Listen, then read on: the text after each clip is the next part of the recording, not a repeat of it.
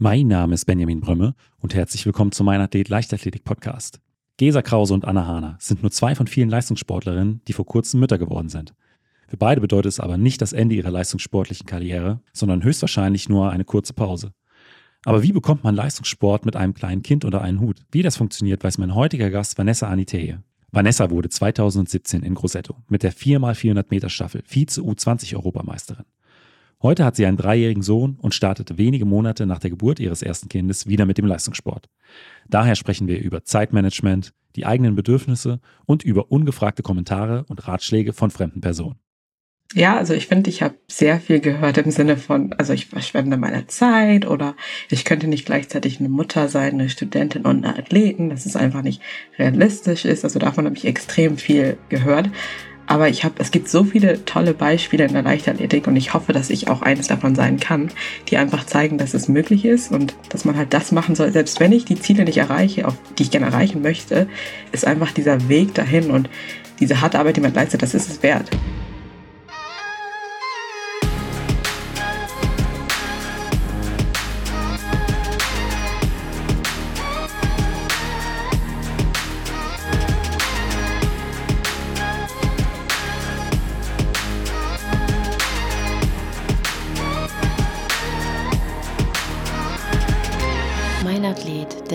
Leichtathletik-Podcast aus Frankfurt am Main. Herzlich willkommen, Vanessa. Ja, hi. Ja, ich habe ja eben im Intro schon so ein bisschen was zu dir erzählt, aber äh, wenn du möchtest, kannst du dich auch nochmal persönlich bei unseren Hörerinnen und Hörern vorstellen. Ja, also ich bin Vanessa, ich bin 24 Jahre alt, bin in Hamburg geboren und habe in den letzten, also eigentlich habe ich vier Jahre in den USA studiert, aber mit Unterbrechungen. Ich glaube, über fünf. Jahre in den äh, USA studiert und dort auch äh, Leichtathletik gemacht. Genau. An äh, welcher Uni in den USA warst du? Ich war drei Jahre an der University of Alaska Anchorage und dann anderthalb Jahre Seattle Pacific University. Okay, also äh, beide Unis ziemlich weit im Norden. Seattle ja. wahrscheinlich nicht so ganz, ist wahrscheinlich äh, auf der Seattle ist auf der Höhe vermutlich so Frankfurt oder sowas. Ist, man äh, siedelt das immer nördlich ein, als es tatsächlich ist, aber Alaska ist ja dann schon weit, ja. weit im Norden. Was ganz anderes. Und ähm, warst du damals mit einem Stipendium, mit einem Sportstipendium in den USA? Genau, äh, ich war mit beiden, also sowie in Alaska als auch in Seattle mit Sportstipendien in den USA. Genau. Und das war dann die 2, die 1, so welche, da äh, gibt es ja verschiedene. Genau, beides war die 2. Und ähm, da finde ich es dann immer spannend, ähm, wie äh, war auch im Vorfeld äh, so auch so ein bisschen so der Auswahlprozess, was waren so die äh, ähm, Voraussetzungen dafür, weil das ist auch immer eine, eine, Frage, die an mich herangetragen wird von meinen Hörern und Hörern. Ähm, wie kann man sich für, für so ein Stipendium bewerben und was muss man eigentlich so äh, dafür mitbringen? Also ich muss sagen, eigentlich jeder kann das, auch selbstständig würde ich sagen. Ähm, man muss so ein bisschen, was man mitbringen muss, ist einfach so die Initiative, mit Coaches zu reden, am besten einfach anschreiben. Die sind super interessiert. Also alle, die, ich weiß nicht, jeder, der in Deutschland bei also eigentlich dabei ist in der Leichtathletik, hat wahrscheinlich eine Chance, irgendwas zu bekommen. Also keine Angst haben, wirklich einfach Unis direkt anschreiben. Auch wissen, da ist extrem viel Auswahl. Also es gibt so viele Unis. Wenn man wirklich möchte, dann würde ich sagen, ist in den USA ist es auf jeden Fall möglich. Ähm, den Coach anschreiben, dann gibt's online auch für viele Unis so eine Liste von, das sind ungefähr die Zeiten, die du mitbringen musst. Und ja, dann unterhält man sich mit denen und dann geht's meistens auch schon um die Fakten, so um das Geld. Und dann kriegt man das hin. Und äh, momentan bist du aber wieder in Deutschland. Du bist fertig mit dem Studium oder genau, wirst du äh, ja. nochmal zurück äh, in, die, in die USA gehen? Ich bin fertig mit dem Studium, mit dem Bachelor. Äh, und das danach ist gerade so eine Findungsphase. Ja. Okay, äh, für den quasi nächsten Lebensabschnitt, genau. der quasi vor der Tür steht. Ja. Ähm, die, warum wir uns heute aber zusammengeschaltet haben, äh, ist äh, nicht ein Sportstipendium in den USA, sondern äh, so die Überschrift, ähm, wie bekommt man Sport, Leistungssport als, als junge Mutter unter einen Hut? Weil genau. ähm, das ist ja dann äh, nochmal eine andere Herausforderung, als wenn man noch, noch keine Kinder hat. Ähm, deswegen da direkt meine erste Frage an dich. Ähm, wie, seit wann bist du Mama und äh, wie alt sind, sind deine Kinder? Genau, ich habe ich hab vorhin gerade darüber nachgedacht, dass mein Sohn schon diesen Sommer drei wird, also seit zwei Jahren, noch kann ich sagen zwei. er ist zwei, ähm, genau, also 2020 ist er geboren und ich habe einen Sohn. Du hast gesagt, er wird jetzt im Sommer drei und äh, da könnte ich mir vorstellen, äh, dass so äh, zumindest in der Anfangszeit, so dem ersten halben Jahr wahrscheinlich erstmal nicht an Leistungssport zu denken war oder hast du direkt nach der äh, Geburt wieder mit dem, mit dem Sport angefangen? Ja, also ich muss sagen, also außerdem hatte ich, habe ich meinen Sohn in der Corona-Zeit gehabt. Das heißt, so familientechnisch, mich konnte keiner besuchen. Wir waren auch vier Wochen auf der Intensivstation. Das heißt, da war gar nicht so von wegen, oh, ich mache jetzt mal Sport. Und das nächste ist halt, was man halt auch immer oft vergisst, finde ich, dass man so die Empfehlung ist, dass man so sechs Wochen nach der Geburt sowieso gar keinen Sport macht. Das ist natürlich unterschiedlich. Jede Person ist anders, aber so der Grundrahmen ist so um die sechs Wochen. Das kann bei einigen vielleicht vier Wochen sein, bei anderen vielleicht auch acht. Und in der Zeit also gar nichts. Und ich glaube, der Körper heilt ja auch eine ganz große Wunde. Aber ich muss sagen, als so diese sechs Wochen Marke geknackt ist, ich war halt, bei mir war das halt so, ich habe halt nicht in der Schwangerschaft so Extremsport betrieben. Ich habe die ersten ich glaube, 18 Wochen noch Sport gemacht und dann ging das bei mir gesundheitlich nicht mehr, was halt echt für einen Leistungssportler so ist. So sitz mal still und mach keinen Sport mehr, war echt hart. Und daher war ich halt so, ich will unbedingt wieder. Und habe dann nach dieser sechs Wochen Marke halt gewartet, so bis die Ärzte gesagt haben, so alles ist wieder gut und habe mich total gefreut. Aber die Realität ist einfach, der Körper ist meistens nicht bereit. Also das dauert ja auch Monate, so diesen Beckenboden und die Muskeln und alles wieder zu trainieren. Und ja, da ist nicht so, ich mache heute mal Tempoläufe. Das ist wirklich ganz langsam von gehen mit dann joggen und so anfangen. Und so habe ich so habe ich auch angefangen. Also der Anfang war echt hart. Ja. ja, ne, du hast angesprochen, äh, dein Sohn wird im Sommer drei. Äh, äh, unser Sohn ist jetzt vor wenigen Wochen drei Jahre alt geworden, ja. ist auch äh, in der Corona-Zeit auf die Welt gekommen. Deswegen, ich kann mich auch noch sehr, sehr gut gerade an diese Phase erinnern. Das war äh, insgesamt, äh, gerade auch wenn man ein, ein, Kind auf die Welt äh, gebracht hat, eine, keine leichte Zeit. Bei uns in, in Frankfurt war es so, gab, es gab noch ein Krankenhaus, in dem tatsächlich auch noch ein, der, der Ehemann oder der Mann mit oder ein Partner mitkommen durfte. Ansonsten war das so nicht mehr möglich. Und auch danach die ähm, Möglichkeiten, die einem sonst äh, geboten werden, waren durch äh, den äh, Infektionsschutz da doch extrem eingeschränkt. Also ja, und ich glaube, ähnlich. das und ich glaube, das äh, macht dann auch diese diese Phase äh, nach der Geburt auch nicht äh, auch nicht einfacher und auch das, was du gesagt hast, dass man sollte ja sechs Wochen warten nach der Geburt, bis man dann sich wieder etwas körperlich betätigt und dann ist es tatsächlich so, dass erstmal wirklich wieder so die Beckenbodenmuskulatur äh, gestärkt werden kann, äh, gestärkt werden sollte, bevor man dann wirklich mit ähm, ja Leistungssport wieder äh, wieder einsteigen kann. Aber du hast gesagt, äh, bei dir war das dann auch so. Wie lange hat dann diese Phase ungefähr angedauert, bis du dann das erste Mal dann doch wieder auf die auf die Bahn gegangen bist? Also ich muss sagen, ich glaube, ich habe also nach acht Wochen stand ich schon auf der Bahn, aber wirklich minimal. So sowas wie, wenn man dann mal anfängt, sowas wie Rasendiagonale, ganz, ganz, ganz, ganz langsam. Einfach nur fürs Gefühl, damit ich auch mal wieder laufen kann. Sowas habe ich dann gemacht und zu Hause ganz viel Stabi und habe dann auch mit YouTube irgendwie. Ich hatte halt auch diese, das meine Bauchmuskeln haben sich halt auch auseinandergezogen, weil ich davor ja, relativ gut trainiert war und wenn man dann halt ein Kind hat, dann zieht sich das auseinander. Ähm, das war das und mein Körper hat sich auch komplett generell verändert. Ich habe ein bisschen mehr gewogen als vor, bevor ich ein Kind hatte und man muss halt auch noch lernen, wie, wie bewege ich mich jetzt mit so einem Körper und wie geht das. Aber genau, ich habe mich, stand auf jeden Fall dann nach diesen acht Wochen auf der Bahn, habe langsam was gemacht, aber vom Gefühl her würde ich sagen, mich, wie ich selbst gefühlt, habe ich mich erst nach zehn Monaten. Da habe ich das erste Mal gedacht, so, okay, das bin ich und ich habe wieder das Gefühl so, ich bin in meinem Körper. Ja. Weil du dann auch wieder die Leistungsfähigkeit von früher hattest oder einfach auch vom Körpergefühl her? Oder was hat das, dieses Gefühl äh, da in dir ausgelöst? Also ich glaube, also erstmal weniger Müdigkeit, weil ich davor echt, also dieser Schlafmangel, so, das war auch schon ziemlich hart. Und dann halt auch vom körperlichen Gefühl, dass ich mich auch fit und wohl gefühlt habe. Davor war alles so ein bisschen schwer, also schwer und auch die Bewegung beim Laufen, das hat sich nicht so ganz natürlich und rund angefühlt. Und so nach zehn Monaten habe ich echt wieder so gedacht, so okay, jetzt, wenn ich jetzt äh, mit dem Training weitermache, glaube ich, kann ich echt wieder so gut, also anfangen wie zuvor. Also klar, leistungstechnisch war ich da immer noch nicht zu meinen Top-Zeiten. Das hat dann auch nochmal noch mal länger gedauert. Aber da war Hoffnung auf jeden Fall wieder da, würde ja. ich sagen. Du hast den Schlafmangel eben auch schon angesprochen. Äh, würde ich äh, somit als eine der äh, Hauptherausforderungen äh, ähm, bezeichnen, die äh, man bewältigen muss, wenn man dann auch als, als junge Mama wieder Sport betreiben möchte. neben Zeitmanagement, was wahrscheinlich auch eine, eine große Herausforderung ist. Ähm, deswegen, ähm, was würdest du sagen, waren für dich so die größten Hürden, die du nehmen musstest, um dann wieder in ein, ich sag mal, halbwegs äh, planbares Training zu kommen? Ja, also ich glaube, die größte Hürde ist einfach, dass man halt nicht so planen kann, wie man vorher planen kann, wenn man kein Kind hat. Ich meine, ich kann sagen, um 13 Uhr trainiere ich. Und ich glaube, die Realität oder die größte Herausforderung war einfach, ich konnte mir sagen, ich habe halt immer versucht, so morgens zu trainieren, bevor er aufsteht. So, ich habe das im Griff. Aber bevor du es weißt, steht er dann doch nicht um sieben auf, sondern um sechs. Und ich bin gerade noch so aus dem Haus und dann klappt das halt nicht. Man weiß halt nie, was kommt. Es ist wirklich jeden Tag was anderes. Und deshalb habe ich halt auch so als Studentin, ich muss sagen, ich finde, ich war eine viel, viel bessere Studentin als Mutter, weil ich einfach vorbereitet sein musste, dass ich nie weiß, was kommt, wenn ich nach Hause komme. So, vielleicht muss ich jetzt ihm nochmal ein Bad geben oder vielleicht weint er jetzt nochmal oder hat irgendwie was. Und daher finde ich, also von meinem Studentenleben, so notentechnisch, war ich als Mutter viel, viel besser als davor. Ja. Und ich glaube auch so, der, dass man das äh, akzeptiert, dass genau. das äh, jetzt einfach so ist, weil genau. ähm, wenn man jahrelang Leistungssport äh, betrieben hat, oh, dann ist es ja eigentlich immer in festen Strukturen. Man hat einen Trainingsplan für eine Woche, für ähm, für ein Quartal, beziehungsweise manche setzen sich Tra Ziele für für mehrere Jahre und äh, dann, wenn man wenn man Kinder hat, dann äh, kann man so kann man einfach nicht. Und, wenn, und wenn man äh, dann aber im Kopf sich noch nicht darauf vorbereitet oder darauf eingestellt ist, okay, dann es ist jetzt halt einfach so und ich nehme das so an und akzeptiere das so, dann ist das, glaube ich, am Anfang auch eine große äh, Schwierigkeit. Ja, auf jeden Fall.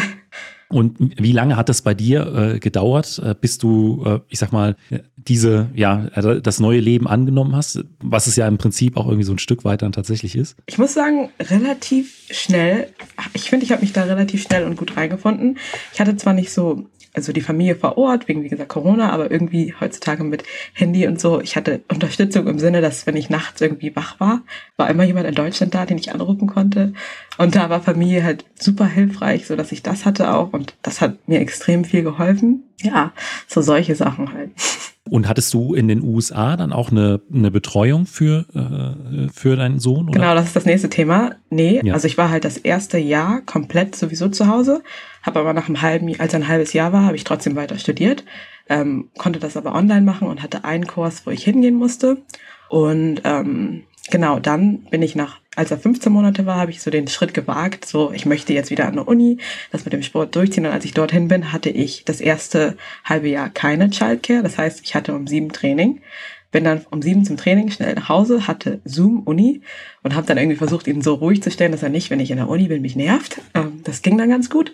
Und im nächsten Semester war halt nicht mehr so viel mit Zoom. Und dann ähm, haben wir halt für ein paar Monate das mit der Childcare gemacht. Und wenn ich dir sage, wie viel das kostet, gekostet hast, wirst du dir wahrscheinlich denken, ähm, ja, also das war einfach nicht langfristig machbar. Was, was kostet Childcare in den also, USA? Das war ein, einer der günstigsten in der Region und das hat pro Monat 2500 gekostet. Wow, okay. Ja. Das sind nochmal andere Summen als äh, die, die man hier in der Kindergrippe oder im Kindergarten zahlt. Genau. Also zum Teil das Zehnfache. Ja, es ist wirklich, ist also ich, ich verstehe es nicht. Ich habe mir auch teilweise gedacht, ich mache meine eigene Childcare auf. Ja, ja, ja, das kann ich, äh, kann ich gut nachvollziehen. Und aber hast du dann äh, ihn dann einfach mitgenommen ins Training, äh, wahrscheinlich im Maxi-Cosi? Äh, im, genau, also im in der Buggy. ersten Phase, bevor ich an meiner Uni war, habe ich tatsächlich so mit Kinderwagen, so wenn das Wetter, aber ich war halt noch in Alaska das erste Jahr und da ist Wetter halt immer schwierig. Und wenn es dann ging, habe ich ihn dann so im Kinderwagen so ein bisschen mich mit ihm rumgegangen. Und wenn er dann ruhig war, habe ich mal ein, zwei Runden gedreht, wieder geguckt. Ähm, ja, genau. Und dann später an der Uni, wie gesagt, er war zwei Monate in der Daycare. Danach haben wir das halt einfach so gemacht, dass mein Mann halt zu Hause bleibt, hat sich mehr gelohnt und dann später arbeiten geht. Und dann teilweise gab es aber auch Situationen, wo er mal nicht da war und ich dann so, okay, ich habe Kind, ich muss trainieren. Und dann, wie wir gesagt haben, man kann nicht planen. Ich habe auch vor, ich weiß nicht, vor einem Monat bin ich auch mit ihm trainieren gegangen und es ist so, ja, wenn was muss, das muss. Also man versucht so kreativ zu sein. Und dann habe ich ihm halt mal ein iPad gegeben und dann guckt er eine Show und ich versuche schnell irgendwie auf dem Laufband was zu machen. Ja. ja, was wir äh, auch noch in der äh, Corona-Zeit gemacht hatten, als auch im Prinzip alle Fitnessstudios und äh, das meiste geschlossen war, war so, äh, es gibt ja so Laufbuggies, die man auch ähm, mit verschiedenen Modulen genau, ja, zum Teil ans Fahrrad auch. hängen kann und dann, dass man eben so, so Ausdauereinheiten einfach dann äh, mit dem Kind, mit den Kindern äh, absolviert genau. hat. Also, dass man dann eben den Buggy vor sich hergeschoben hat. Ähm, ist natürlich ein bisschen anstrengender, als wenn man äh, ohne, ohne läuft, aber ähm, es ist ne, die in meiner meiner Ansicht nach die bessere Lösung, als wenn man dann in dem Moment gar nichts macht. Und wenn man dann halt eben so. zwei Minuten äh, oder eine Minute pro Kilometer länger braucht, dann ist das eben so. Aber man kann trotzdem da den, den Trainingsreiz setzen. Also man muss schon kreativ muss sein, man, was ja, die äh, Lösungsfindung angeht, wenn man äh, tatsächlich Kinder hat und dann trotzdem das Training äh, weiter aufrechterhalten möchte. Ähm, auch nochmal zurück zum Thema äh, Schlafmangel, äh, das ist, spielt ja dann auch äh, in die Regeneration rein. Also Schlaf ist das mit Abstand wichtigste Mittel, um wieder zu, zu regenerieren. Ähm, mit einem Kleinkind oder mit einem Baby kommt der Schlaf häufiger doch mal zu kurz. Ähm, wie hat sich das auf dein, auf dein Trainings, deine Trainingsplanung ausgewirkt? Weil ich sag mal, wenn selbst wenn man dann einen Trainingsplan hat und sich vornimmt, ich möchte in dieser Woche diese und jene Einheiten machen, wenn man dann aber, weiß ich nicht, drei, vier, fünf Nächte nur äh, mal vier, fünf Stunden schläft, weil es einfach nicht anders geht, dann, dann ist ja auch so ein Plan hinfällig. Ja, ich habe dann einfach immer versucht, so mit meiner Energie zu gehen, statt mit diesem, okay, ich gehe jetzt um sieben Uhr morgens. Ich bin halt teilweise, wenn ich mich halt um 22 Uhr gut gefühlt habe, bin ich halt um 22 Uhr ins Gym gegangen, auch wenn es nicht geplant war, aber ich habe schon darauf geachtet, dass ich halt nicht komplett tot bin. Oder wenn ich morgens mal, weiß ich nicht, um 5 Uhr hellwach war, dann habe ich so gesagt, okay, jetzt ist die Energie da, dann versuche ich jetzt das Workout sozusagen hinter mich zu kriegen, damit ich halt auch noch so ein bisschen Energie habe. Und sonst, ähm, ich bin halt Mittagsschlaf. Ich habe dann auch versucht mal, wenn er dann schläft, mich auf jeden Fall mit hinzulegen und zu sagen, so, okay, die Küche kann warten, das alles kann warten. So, ich mache den Mittagsschlaf mit, ein bisschen Energie schöpfen und dann halt den Sport. Also genau, der Schlaf ist auf jeden Fall noch wichtig. Zwar geht es nicht so, wie es, wie man sich ideal vorstellen würde, aber ich habe trotzdem versucht, so hier und da mal ein kleines Nickerchen zu machen, wenn es ging, ja. Und ich könnte mir vorstellen, dass äh, so das Thema Schlaf jetzt, wo es auf das dritte Lebensjahr zugeht, äh, auch wieder etwas entspannter geworden ist. Ja, im Vergleich zum Anfang definitiv, ja. Da kann ich mich nicht beschweren. Da äh, äh, muss man wirklich immer sagen, es sind alles nur Phasen und genau. äh, jede Phase äh, geht vorbei und auch wenn die ersten Monate da mal ja gefühlt fast ohne Schlaf durchgestanden wurden, wird sich das auch wieder verbessern. Also das ist, genau. wenn man, äh, glaube ich, so in dieser in dieser Zeit drin hängt, hat man manchmal das Gefühl oder so ging es uns zumindest, ähm, das äh, wird sich nie wieder ändern. Wir werden äh, nie wieder nachts um drei schlafen können. Dachte ich aber auch, ja. es aber tatsächlich äh, verändert sich auch das schneller, als man denkt wieder. Ja. Ähm, aber jetzt so ähm, nach drei Jahren, was sind so, äh, würdest du sagen, so deine, deine sportlichen Ziele für die, ähm, äh, für diese oder vielleicht auch für die kommenden Jahre? Du warst ja vor äh, der Geburt als 400, 800 Meter äh, Läuferin, Sprinterin äh, unterwegs. Ist, sind das auch weiterhin die Disziplinen, äh, über die du an den Start gehen möchtest? Genau, also vor, also vor der Geburt waren das wirklich so vier, eher die 400. Ich habe dieses letzte Jahr jetzt das erste Mal die 800, sag ich mal, angegriffen. Ähm, ich hatte tatsächlich ganz große Ziele, die ich sozusagen, das möchte ich auf jeden Fall nach dem Baby noch erreichen. Ich fühle mich fit und ich muss sagen, die habe ich sogar alle im letzten Jahr erreicht, was super war. Und ich glaube, genau deshalb finde ich halt jetzt es nochmal spannend sozusagen so, okay, ich habe letztes Jahr über die 400 es geschafft, mir zu beweisen, dass ich nicht nur, ich wollte nur an meine PB ran, so kann ich das nach dem Kind noch, habe dann aber geschafft, die PB sozusagen zu übertrümpfen, was super war. Und da würde ich halt auf jeden Fall angreifen und gucken so, was geht über die 400 noch. Natürlich muss ich jetzt im Hintergrund behalten, dass ich halt im letzten Jahr, weil ich halt nur noch ein Jahr an der Uni hatte, haben wir das Training quasi so ein bisschen ähm, ja ausgewechselt. Ich bin in der Halle nicht so eigentlich, die Halle ist nicht so mein Ding, so mit den 400. Und wir haben uns halt auf die 800 fokussiert und das lief auch ganz gut. Ähm, ja, fürs erste Jahr 800 würde ich sagen.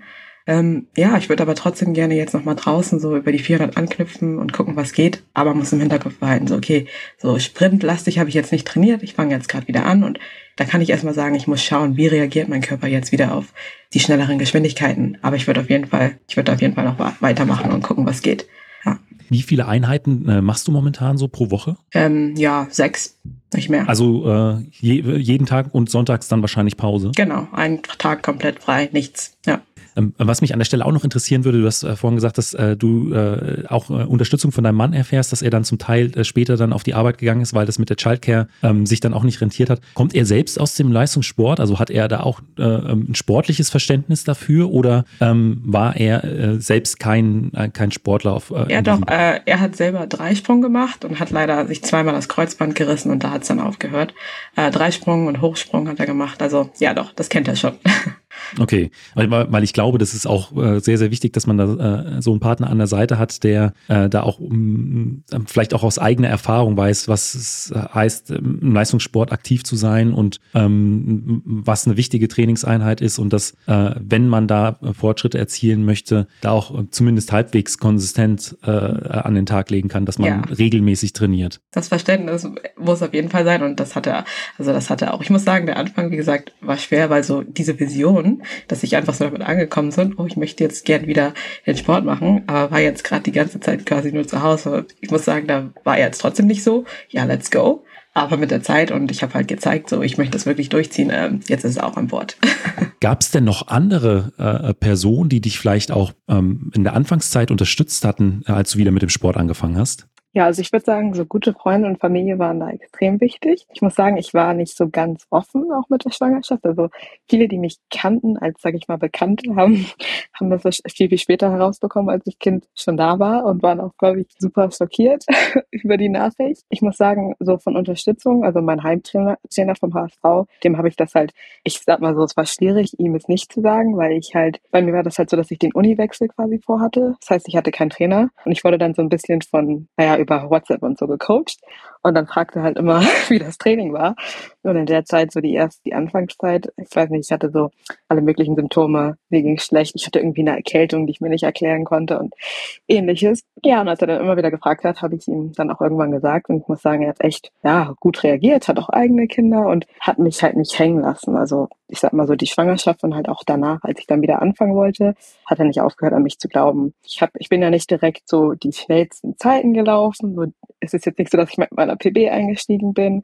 Und ich würde sagen, er war da extrem geduldig. Und ich würde halt sagen, was halt auch wichtig ist aus Trainersicht, ist geduldig zu sein. Einfach aus dem Grund, dass auch wenn das Training super läuft und man wieder einsteigt, sind wir halt auch als Leistungssportler irgendwie trotzdem nicht so. Es gibt ja immer noch Risiken. Es ist immer noch was Großes, was passiert ist. Der Körper hat zehn Monate gebraucht, um so ein Kind ja wirklich ich sag mal so, zu wachsen und dann hat man das Kind gebärt und dann läuft das Training. Und ich glaube, eins der frustrierendsten Dinge wäre, so wie nach, einer Verletzung, wenn man einfach zu schnell wieder anfängt. Und ich würde sagen, so Zeit ist extrem wichtig, einfach um auch dieses Verletzungsrisiko ja nicht einzugehen. Und dann noch dazu, weshalb auch ich, weshalb ich halt auch finde, dass so ein Verletzungsrisiko so hoch ist, ist halt auch, wenn man zum Beispiel sich dafür entscheidet zu stellen oder abzupumpen oder etc., dann sind die Hormone halt noch komplett irgendwie durcheinander. Und das war bei mir halt auch der Fall. Und ich hatte ja gesagt, dass ich mich irgendwie nach zehn Monaten viel, viel besser gefühlt gefühlt habe und mehr wie ich selber. Und ich glaube, der nächste Schritt war dann bei mir nach 18 Monaten, als ich dann wirklich gesagt habe, so okay, ich höre jetzt auf zu stillen. Und ich habe gemerkt, so,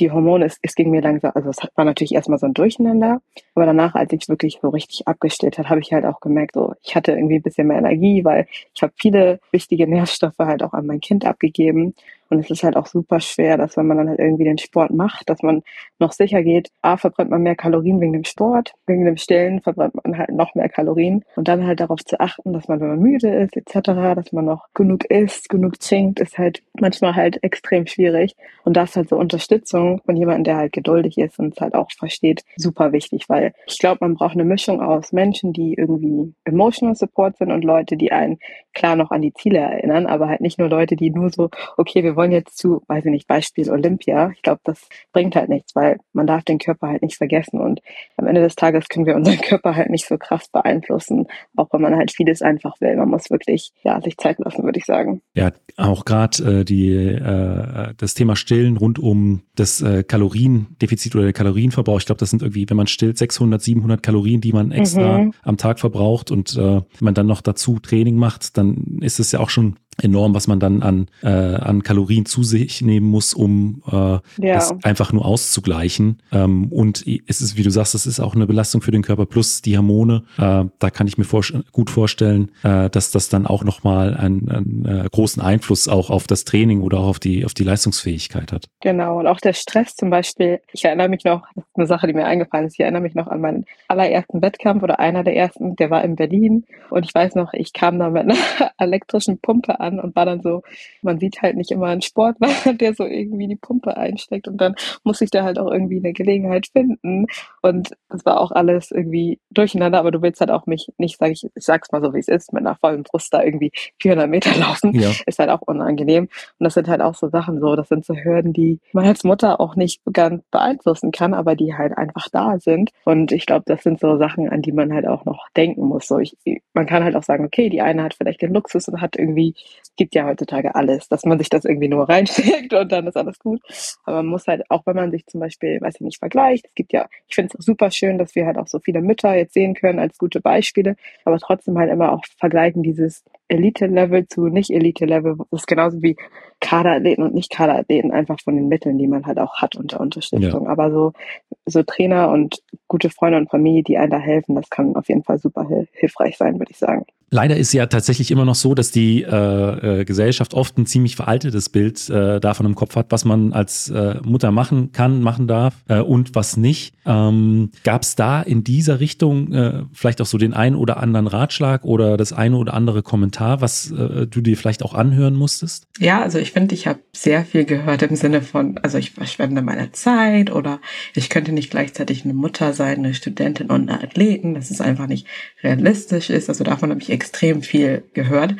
Aber ich habe, es gibt so viele tolle Beispiele in der Leichtathletik und ich hoffe, dass ich auch eines davon sein kann, die einfach zeigen, dass es möglich ist und dass man halt das machen soll. Selbst wenn ich die Ziele nicht erreiche, auf die ich gerne erreichen möchte, ist einfach dieser Weg dahin und diese harte Arbeit, die man leistet, das ist es wert. Solange man Spaß daran hat, solange man irgendwie also einen Ehrgeiz mit sich bringt, jeden Tag hart arbeitet, ist das am Ende alles so sowas von unwichtig und dann ist es das wert. Das kann man halt nicht so pauschalisieren. Das ist halt, ja, würde ich sagen. Und äh, ich, äh, was bei, bei diesen Kommentaren, glaube ich, auch sehr oft vergessen wird, ist, dass man, man ist ja nicht nur Mutter, sondern man ist ja genau. auch immer noch eine äh, Frau, man ist immer noch eine eigenständige Person mit eigenen äh, Bedürfnissen, dass man die auch berücksichtigt und auch auf die, auf die eigenen Wünsche noch hört. Weil oft ist es so, das äh, haben wir auch mitgekriegt, dann man hat so nur noch seine Verpflichtungen als, als Eltern zu erfüllen und äh, alles andere soll man zurückstellen, aber das geht ja an der Lebensrealität vorbei. Ja. Und äh, das macht auch auf Dauer, glaube ich, unglücklich, wenn man, wenn man seine eigenen ja, Ziele, Visionen, Bedürfnisse einfach über, vielleicht auch über Jahre vernachlässigt. Ja, ich finde auch diese Auszeit, die man halt hat, dass man beim Training ist,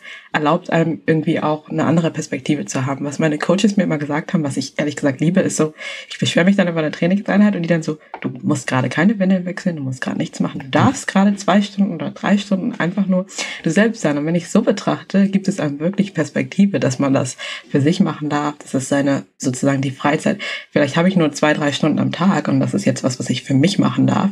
Ja. Und ja, das ist eigentlich ganz schön, dass man so die Möglichkeit hat. Und ich glaube, das ist extrem wichtig. Deswegen an, äh, an dieser Stelle, was würdest du denn vielleicht anderen jungen Müttern äh, ähm, für Ratschläge äh, oder, oder Tipps an die Hand geben wollen, die vielleicht auch mit dem Gedanken spielen, wieder mit dem Sport oder vielleicht auch mit dem Leistungssport zu beginnen, ja. aber da noch vielleicht unsicher sind? Ich würde auf jeden Fall sagen, wenn man das möchte, soll man das machen. Es ist, es ist auch, man kann, also man sollte sich Ziele setzen, das ist was Schönes aber einfach, dass dieses Muttersein halt einem halt auch erlaubt, so Ziele, sage ich mal, locker anzusehen. Ich finde, man hat einfach eine Perspektive aufs Leben, die ganz anders ist. So, der Sport ist schön und die Erfolge sind toll, aber man weiß am Ende des Tages, egal was es ist, du kommst nach Hause, du hast dein Kind, du hast dein Baby, du hast deine Familie und alles ist okay. Also setze diese Ziele, arbeite hart, aber was ich halt auch ganz wichtig finde, ist, ich finde es super toll, wenn man halt Frauen hat, die super Beispiele sind im Sport, aber dabei ist halt auch wichtig, dass jeder eine andere Geschichte hat. Es wird nicht für jeden direkt so aussehen, dass er, wie Alison Felix, das war toll, dass sie nach zehn Monaten auf der Bahn stand. Ich bin, sie ist eine der Frauen, die ich wirklich, also ich bin begeistert von der. Sie ist einfach amazing, würde ich sagen. Aber es ist halt einfach auch nicht die Geschichte von jedem. Und man kann, man soll die Zeit langsam angehen, aber auch irgendwie genießen, das Muttersein und nicht so diesen Druck von der Gesellschaft fühlen, dass man jetzt auch muss. So, wir sehen jetzt immer mehr Mütter, die das machen und ich finde das schön und wir sollten das auch feiern.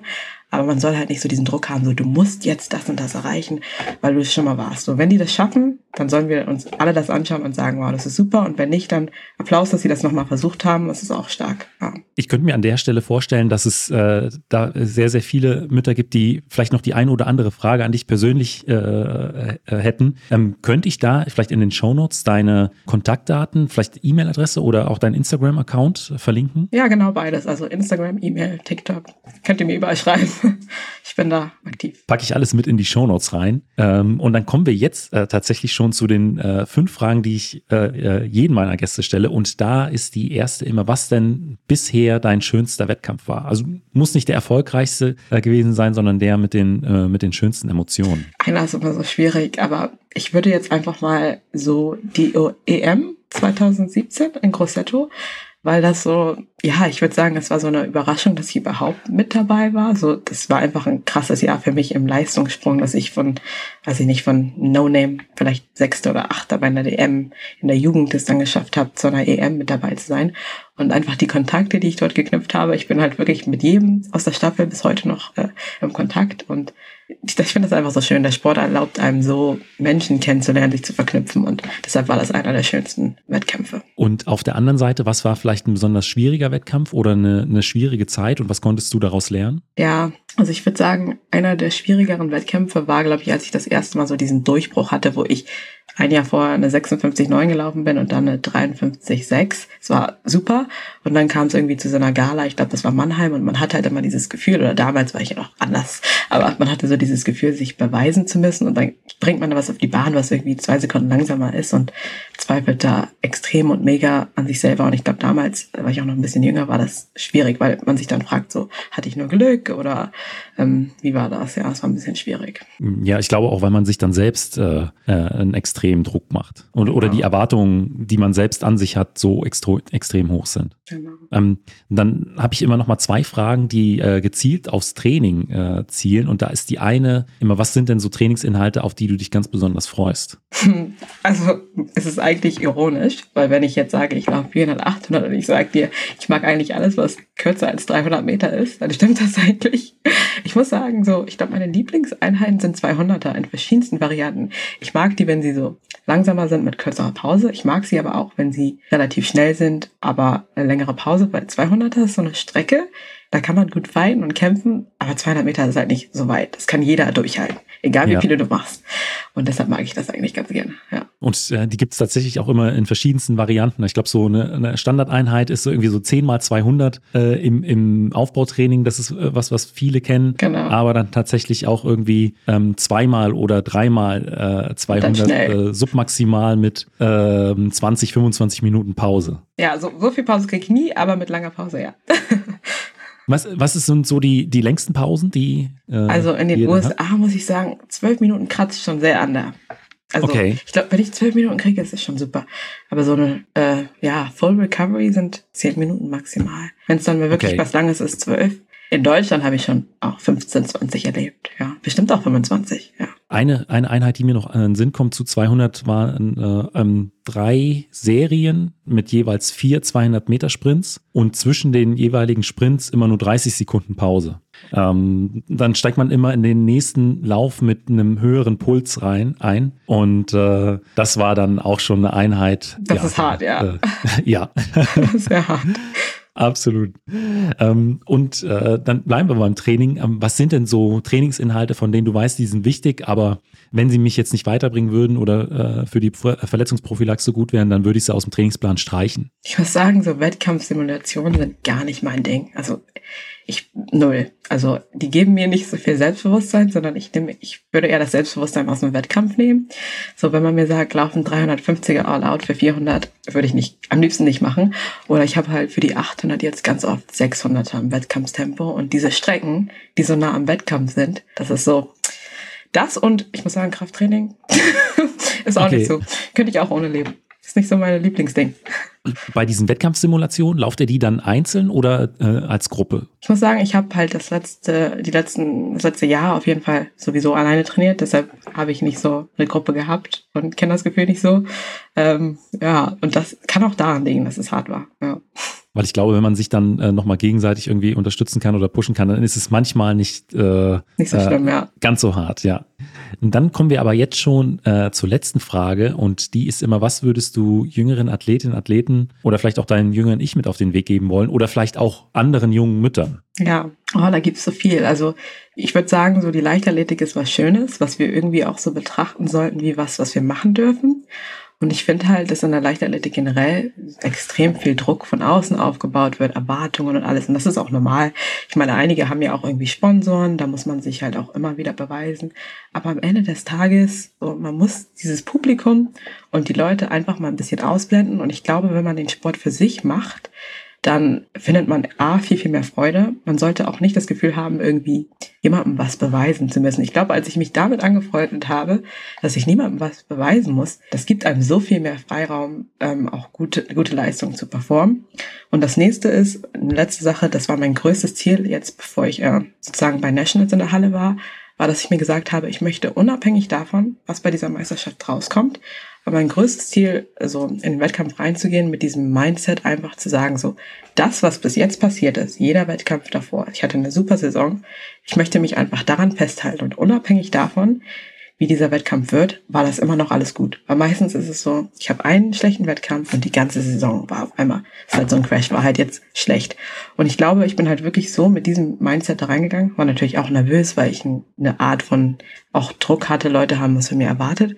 Aber das hat mir irgendwie Freiheit gegeben, auch finde ich auch besser zu performen, weil am Ende des Tages, ich habe mein Bestes gegeben und nur das konnte ich tun und so war ich einfach frei. Und das war ein super Rennen. Also ja, das würde ich, das wäre, glaube ich, mein Haupttipp. Vanessa, vielen Dank für deine Zeit. Ja, danke dir. Du bist auch Mutter von kleinen Kindern und möchtest dir endlich wieder Freiräume für deine Bedürfnisse schaffen, weißt aber nicht wie?